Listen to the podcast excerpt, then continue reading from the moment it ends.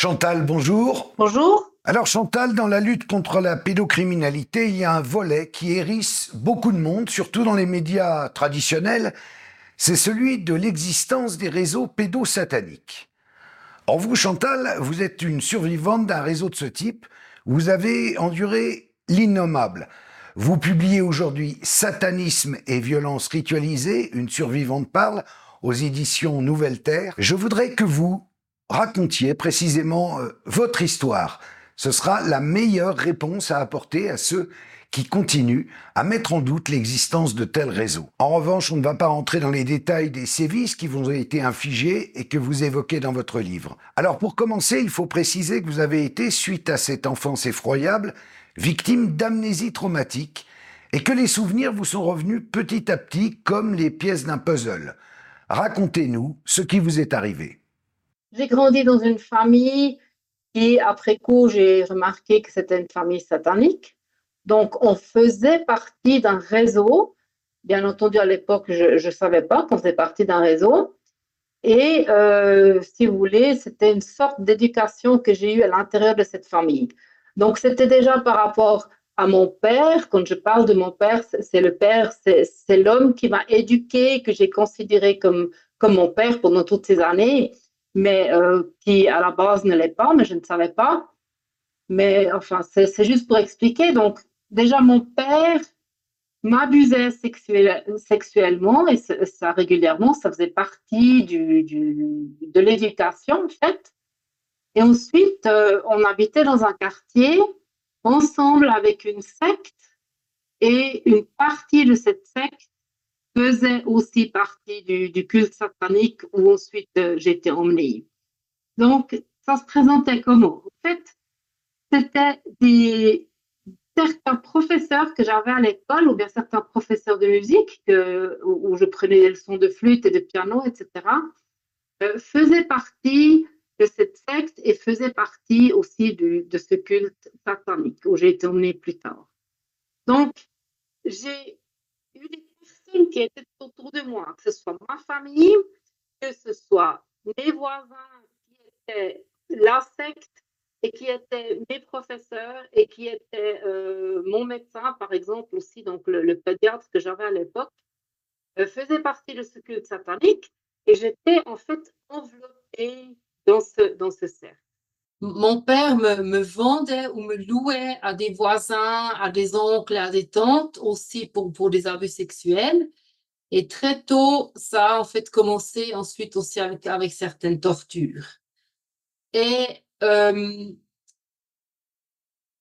finalement, il, il m'emmenait aussi pendant la nuit. Donc le soir, on se couchait tout normalement. Et il venait me réveiller de temps en temps la nuit. Et il m'emmenait, moi, dans un, dans un autre lieu, notamment une petite chapelle qui était assez près de, l'endroit où on habitait. Et dans cette petite chapelle, la nuit, il y avait des rituels sataniques. Pourquoi est-ce que je dis satanique Parce qu'en fait, c'était les personnes effectivement qui louaient Satan. Enfin, c'était présenté comme un, comme un culte qu'on a le, dimanche matin à l'église et où il y a des chants, où, où il y a certains rituels et tout, mais c'était pas pour louer Dieu, le Créateur, le Seigneur, c'était pour louer Satan. C'était pour adorer Satan, c'était euh, voilà pour pour euh, appeler certains esprits et tout. Ces gens y croyaient et, et, ces gens le faisaient. Et moi, étant petite fille, j'étais emmenée dans ces rituels. Quand vous parlez de rituels, ça veut dire un décorum, des tenues spéciales, des chants, des, invocations comme dans une religion inversée? Tout à fait, oui. Ça dépend un petit peu de ce que je dirais de ce qu'il fait, si on peut si on peut dire ainsi. Euh, souvent, ils portaient des, sortes de, robes noires à capuchon. C'était très souvent le cas. Et euh, certaines fois, enfin, ils, portaient aussi des masques. Enfin, des masques, enfin, enfin moi, il y en a beaucoup que j'ai pas reconnus. Et euh, ou bien il y avait aussi certaines personnes qui portaient des robes d'un rouge foncé, d'un bordeaux, bordeaux foncé ou d'un bleu foncé c'est un petit peu suivant, suivant, suivant ce qu'ils faisaient, suivant les rites. Ça fait penser au film de Stanley Kubrick, Eyes Wide Shut. Oui, tout à fait. Tout à fait. Comment la petite fille que vous étiez vivait-elle ça? C'est effrayant, mais d'un autre côté, c'est on ne sait pas ce qui se passe. Donc, parce que, vous voyez, on n'a pas de, de, de, moyens de comparaison quand on est enfant. Surtout parce que j'étais vraiment enveloppée, comme je disais avant, dans ce cercle. Je, en fait, je connaissais rien d'autre. J'allais pas chez des amis ou chez une famille qui n'était pas impliquée dedans, ou bien alors c'était des personnes qui savaient absolument rien. Donc, voilà, j'étais, j'étais pas encore en âge de comparer et de me poser des questions pour me dire oui, mais alors qu'est-ce que, qu'est-ce qui se passe là? C'est pas normal. Et en plus de ça, c'était, je devais me taire, c'était le silence absolu. Ah, ça veut dire qu'à l'école, vous ne pouviez pas confier à vos petits camarades ce que vous aviez vu. Ah non, ah non. Alors ça, c'était, ça, c'était non. Ça, c'était avec la peine de mort, enfin, qui, qui nous disait, c'était vraiment, euh, c'était une programmation aussi. Je parle de programmation, on peut toujours un peu comparer avec une certaine éducation où on m'infiltrait de ne pas avoir le droit de parler. Parce que si je parlais, si je racontais quoi que ce soit, eh ben, euh, soit euh, mes frères et sœurs seraient, tués, soit ma mère serait tuée, euh, voilà, ou bien mon cochon d'Inde, ou bien comme ça. C'était avec, avec des menaces qu'on, qu'on me faisait taire. Et parallèlement, vous aviez une vie tout à fait normale de petite fille. Voilà, voilà, voilà. Enfin, je pensais que c'était normal. Parce que parallèlement, j'allais quand même à l'école et j'allais à l'école normale, donc. Mais justement, là, il y avait un ou deux professeurs qui faisaient partie du culte satanique. Donc, j'étais en quelque sorte toujours un peu sous l'observation de, de ces personnes. Mais quand même, j'allais à l'école, euh, je suivais les cours, euh, voilà, je faisais mes leçons de musique, euh, j'avais mes camarades de jeu dehors. Bien entendu, ils étaient assez sélectionnés, mais voilà, c'était quand même euh, une vie plus ou moins vue de l'extérieur normale. Mais les gens qui organisaient ces rituels, ils étaient issus de quelle classe sociale? La même que celle de vos parents? Vous pouviez croiser le boucher du coin ou c'était des gens plus, plus huppés, plus importants? Oui, alors ça c'est une très bonne question. Le cercle familial dans lequel j'ai grandi, c'était des gens assez simples. Euh, aussi les voisins et tout. Donc c'est là où j'avais en fait ma vie de tous les jours, ma vie quotidienne, ma vie normale. Et ensuite, euh, j'ai été, c'est comme une formation que j'ai eue finalement. J'ai été formée et pour être donnée à d'autres personnes aussi. Donc, pour être donnée comme esclave sexuelle, euh, mais aussi plus tard avec, avec des, autres devoirs que j'ai dû faire. Euh, et là, à ce moment-là, j'ai aussi rencontré d'autres personnes. Donc, on me sortait de mon, de mon petit cercle familial voisinage, on me sortait de là. Je ne sais pas si on, me, si, si on payait, si on m'achetait, je ne sais pas exactement comment ça s'est passé. Mais c'est ça mais ça, c'est important. Rétrospectivement, vous avez l'impression que vos parents ont gagné de l'argent en vous vendant Alors ça, c'est, c'est très intéressant. C'est effectivement une question que je me pose toujours encore aujourd'hui. Je pense que oui, mais moi, en tant qu'enfant, j'en ai pas profité.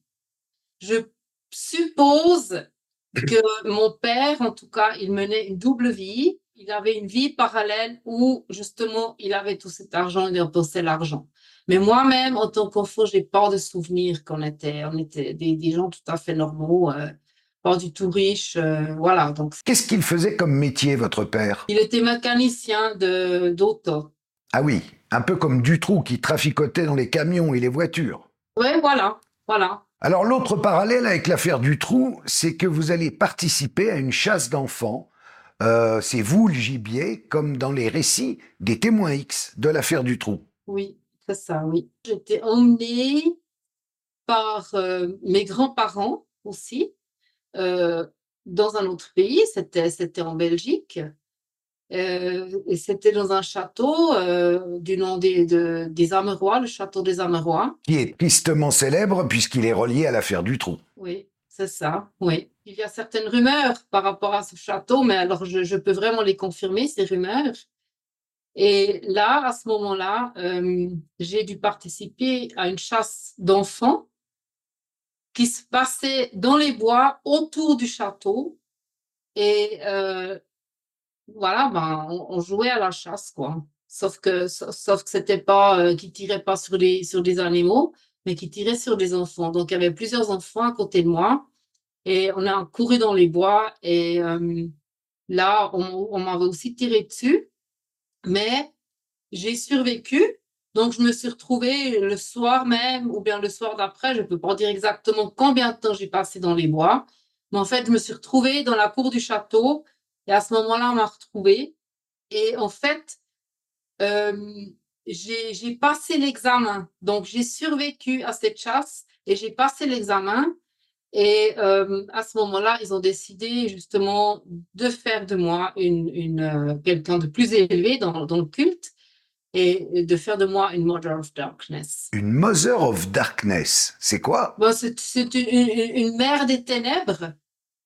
Euh, et là, j'avais, j'ai été formée, c'était une formation que j'ai reçue comme un apprentissage que j'ai reçu après les, les années suivantes et j'ai été formée à m'occuper des enfants dans, le, dans, dans, dans ce réseau mais bien sûr pour leur servir à eux, donc pour servir à ces criminels.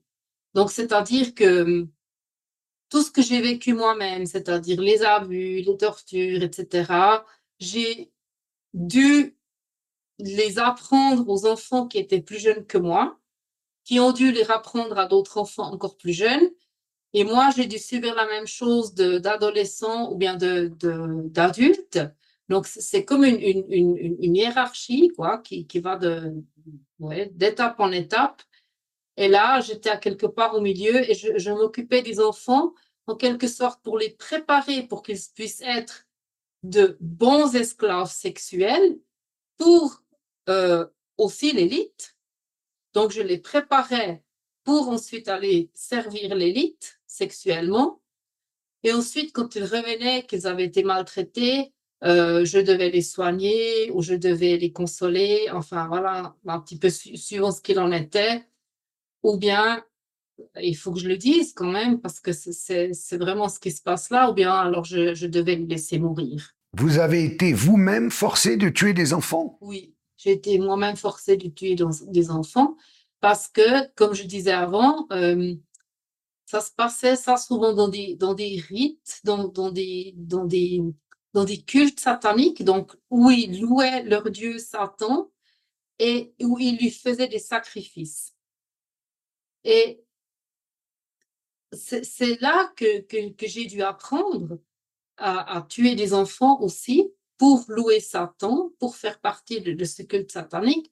Et c'était déjà, j'étais toute petite, hein. enfin le premier souvenir que j'ai où, j'ai dû tuer un enfant, je, devais avoir autour de 7 ans. Donc, euh, voilà, c'est. Oui. Ils font ça déjà très, très jeune. Mais Chantal, comment faites-vous pour être encore debout aujourd'hui avec un tel passé? Moi, je dis que c'est, que c'est la force du Seigneur, la force de Dieu. Personnellement, je, crois énormément en Dieu. J'ai, j'ai une grande foi qui, qui m'aide beaucoup. Et c'est ce qui, a, ce qui m'a aidé aussi à, me relever. En plus de ça aussi, euh, certaines personnes très, très proches qui m'ont, qui m'ont donné beaucoup de courage et pour qui euh, j'avais eu envie de, de vivre, que, que j'avais envie de, de, ouais, de voir grandir les enfants et tout. Et euh, voilà, j'ai toujours récupéré la force et je me suis toujours à nouveau relevée. Votre calvaire a duré très longtemps. Pendant toutes ces années, au sein de cette secte pédosatanique, vous n'avez jamais cherché à vous échapper, à aller les dénoncer à la police? J'ai cherché des, des, issues, bien entendu. Mais une des issues que j'avais à l'époque, donc ça fait déjà beaucoup d'années en arrière, c'était le suicide. Parce que je voyais pas d'autre solution. Je, je, voyais pas comment m'en sortir, sauf, sauf que j'avais plus envie de vivre. Enfin, euh, l'état où j'étais, j'étais très, très mal. J'étais, je, je, suis tombée dans un immense trou très profond, très noir, euh, euh, très, très dépressive. Et je ne voyais absolument pas d'issue. J'avais l'impression que j'étais un fardeau pour tout le monde. Donc, j'ai plusieurs fois même essayé de me prendre la vie. Euh, aujourd'hui, je suis très heureuse que ça n'a pas réussi et que, et que je, je, vis et que je peux parler justement de ces, de ces choses-là pour essayer de réveiller les gens. Parce que il y a des enfants encore maintenant et des adultes qui sont pris dans ce système, dans ce réseau et qui ont absolument besoin d'aide.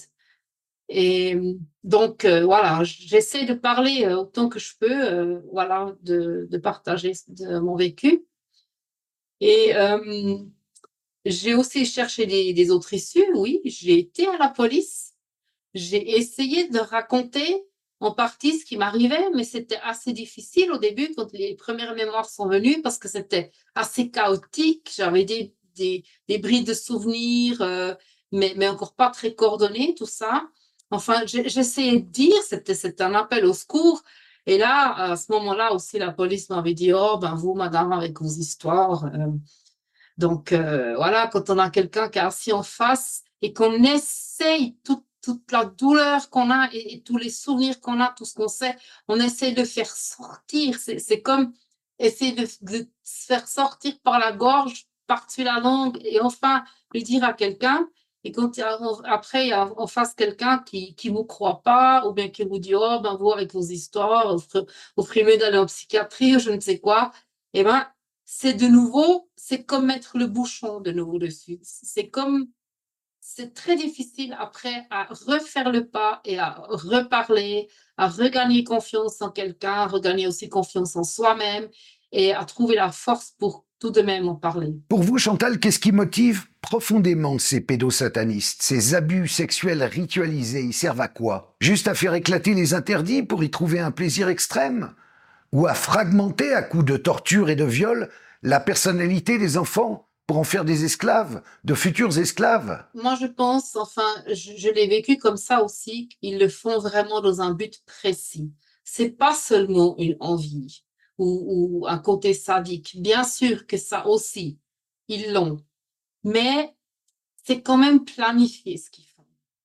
Euh, c'est pour, je, veux dire, plus les gens, plus les enfants et, les personnes après, les personnages, ils sont traumatisés, eh ben, on peut les, les manipuler, mieux on peut les manipuler.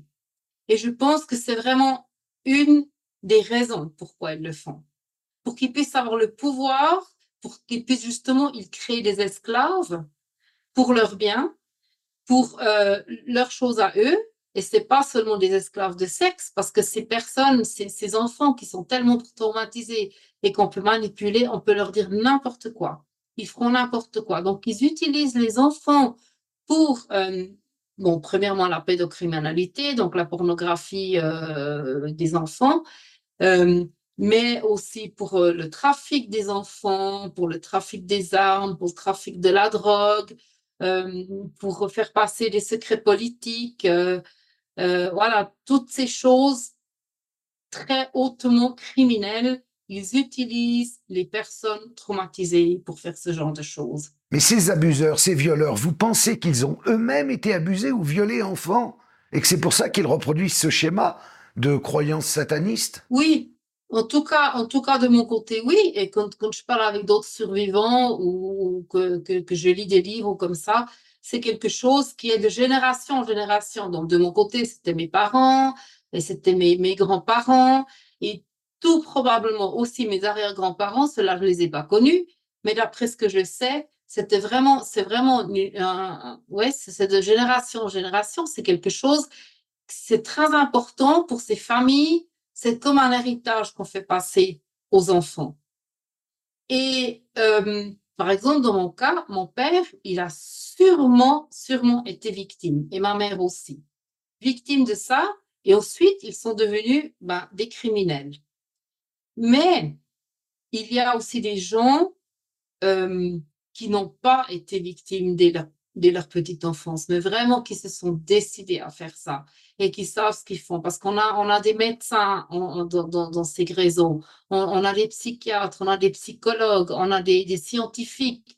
Donc, on a beaucoup de personnes qui ont étudié la chose, qui étudient le, le, comportement humain pour voir qu'est-ce qu'on peut encore faire, comment est-ce qu'on peut torturer, de quelle façon on peut torturer pour faire justement ces fragmentations et pour créer des esclaves.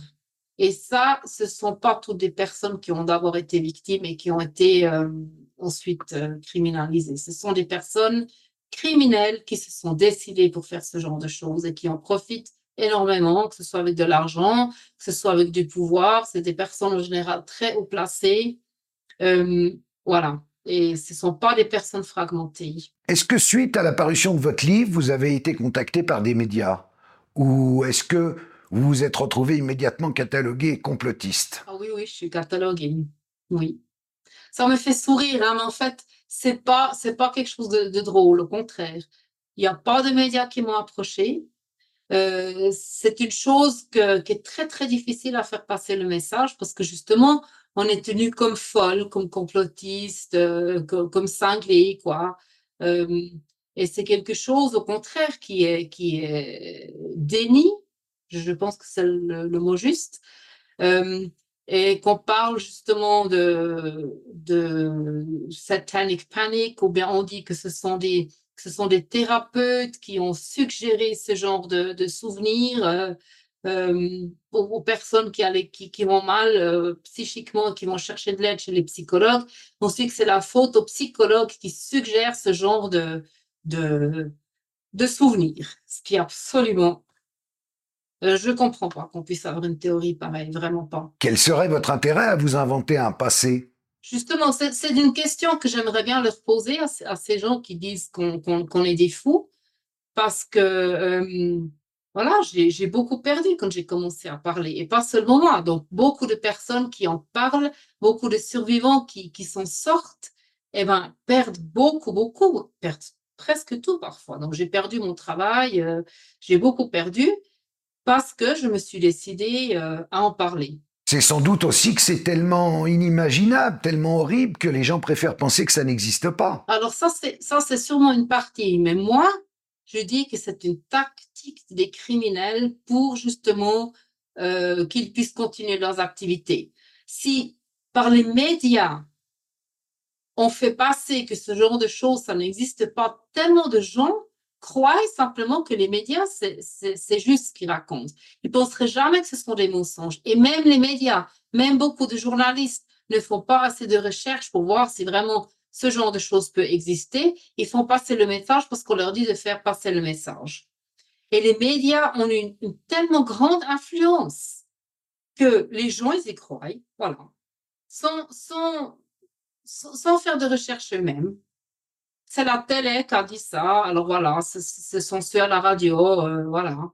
Et, ce sont, voilà. Alors on leur croit. Ne pas être écouté, ne pas être cru, vous en avez beaucoup souffert? C'est la double peine? Oui, parce qu'en Suisse, c'est vraiment une campagne qui a été lancée euh, il y a deux ans en arrière, qui vraiment dit que ce genre de choses n'existe pas et ils, ils, ont, ils, font des, des, des documentaires par rapport à ça où il montre des personnes qui ont apparemment eu des souvenirs, de faux souvenirs, suggérés par leur thérapeute pour prouver que ce genre de choses, ça n'existe pas. Bien que je trouve, franchement, ça n'a rien à voir. Ça peut être que de temps en temps, il y a des thérapeutes qui, ou bien des psychologues qui travaillent mal et qui suggèrent euh, des choses qui n'ont pas été, qui, qui n'ont pas eu lieu. C'est possible. Mais ça ne veut pas dire que la violence ritualisée n'existe pas. Pour faire passer votre message, Chantal, vous avez lancé un site 50voice.org, 50 voix contre la violence rituelle, qui donne la parole à 50 victimes venues du monde entier qui toutes racontent exactement la même enfance, les mêmes viols, les mêmes tortures, avec toujours cet aspect satanique. Voilà, c'est ça. Donc on est toute une équipe, enfin une petite équipe, qu'on a, euh, qu'on s'est dit comment est-ce qu'on peut réagir justement à cette euh, satanic panic. Donc là où ils disent que on est tous des fous, que ce sont des, fausses mémoires, enfin ce, ce false memory euh, qui, vient de l'Amérique d'ailleurs, ah ben, donc qui est très, très, très actif justement en Suisse allemande et en Allemagne. et on s'est dit comment est-ce qu'on peut réagir parce que ça me faisait quand même beaucoup de peine. Je connais quand même pas mal de survivants. Et euh, on a eu cette idée avec les 50 voix parce que c'est simplement, ce sont des témoignages de personnes qui la plupart d'entre eux ne se connaissent pas, euh, se sont jamais vus et avec les témoignages qu'on donne ici, on remarque quand même le, le mode opératoire est toujours à peu près le même dans le monde entier. et euh, aussi, aussi les, endroits où, certains survivants étaient emmenés. Euh, euh, ça se recroise aussi. Il y a des personnes qui habitent en Amérique, qui ont été emmenées en Allemagne ou bien en Italie ou comme ça, ainsi que des personnes suisses ou allemandes. Donc, c'est quand même un petit peu, on a, essayé de présenter un petit peu justement le mode opératoire de, de ces criminels en rassemblant ces 50 mois. Le sous-titre de votre livre, Chantal, c'est Vivre l'impensable et le transcender. Comment vous-même l'avez-vous transcendé? Vous m'avez dit grâce à Dieu. Oui, grâce à Dieu et, et euh, je sais pas, j'ai aussi, grâce au travail intérieur que j'ai fait, grâce euh, à ces différentes altères que j'ai découvertes en moi et que j'ai commencé à travailler avec eux pour qu'ils apprennent à se connaître, pour que ce soit un travail fait ensemble, pour pas qu'il y ait des, des parts de, de personnalité des fragments de personnalité dont je ne sais pas ce qu'ils font, je ne sais pas qui ils sont, je ne sais pas ce qu'ils pensent. Et ça, c'était un grand travail intérieur. Et d'ailleurs, c'est encore aujourd'hui. Donc, c'est pas quelque chose de terminé.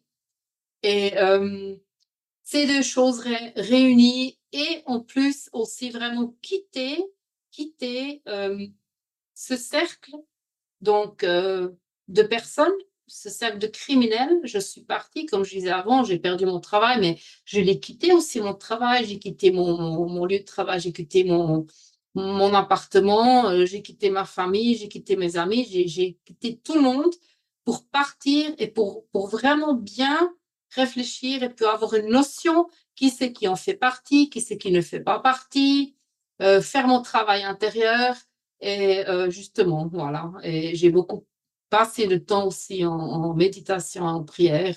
Et ces choses réunies, ça m'a, ça m'a donné une grande stabilité, une grande force. Et ensuite, j'ai décidé d'en parler. Vous est-il arrivé de recroiser une des petites victimes de l'époque? Si, si, j'en ai retrouvé mais j'en parle pas trop parce que je, je les protège encore. Voilà. Parce que ce sont des personnes qui sont encore trop fragiles pour s'exposer? Voilà, il y a deux personnes qui sont, qui sont encore très fragiles. Euh, et il faut dire que quand on commence à en parler, on se fait menacer. Donc, j'ai eu des menaces et des personnes, donc des amis très proches ensuite qui m'ont soutenu, se sont fait menacer aussi on s'est fait poursuivre, on s'est fait, voilà, il y, a eu différentes choses qui se sont passées. Donc, c'est quand même, il faut quand même bien réfléchir quand on commence à parler. Il faut une certaine, être entouré, voilà, avoir une certaine sécurité. Aujourd'hui, je me suis quand même connectée avec, avec déjà beaucoup de personnes qui, qui me donnent aussi une certaine sécurité. on me connaît, en tout cas dans, dans le monde allemand, et ça donne aussi une sécurité à, ce niveau-là. Et c'est comme ça que je fais mes pas de plus en plus. Et on verra ce qu'il en est de ces, de ces autres personnes, si un jour elles pourront s'y parler. J'espère. Chantal, quelle suite voulez-vous donner à votre combat pour la reconnaissance des abus sexuels ritualisés? J'espère qu'on soit encore plus entendu. Je suis persuadée que d'en parler, c'est euh, quelque chose de très important que je vais continuer à faire. Et euh, je sais aussi que ça donne du courage à d'autres survivants. On est déjà beaucoup plus qui parlent et je suis, je n'arrive pas à m'imaginer qu'on puisse pas être entendu. Je sais qu'on est entendu, mais on est encore ignoré ou on est médicalisé. Donc justement, on est fou, on est schizophrène, on est je sais pas quoi. Euh, voilà.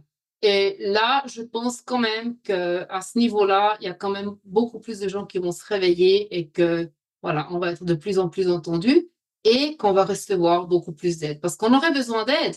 Avant, on parlait de preuves. C'est très difficile pour moi, par exemple, d'aller chercher des preuves euh, scientifiques ou, ouais, autre chose à, à des endroits où j'ai vécu ce genre de choses. Mais j'aurais besoin, j'aurais besoin d'experts à mes côtés.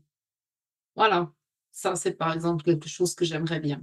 Merci Chantal, merci pour votre courage et votre franchise. Merci à vous, merci pour l'invitation. Au revoir. Au revoir.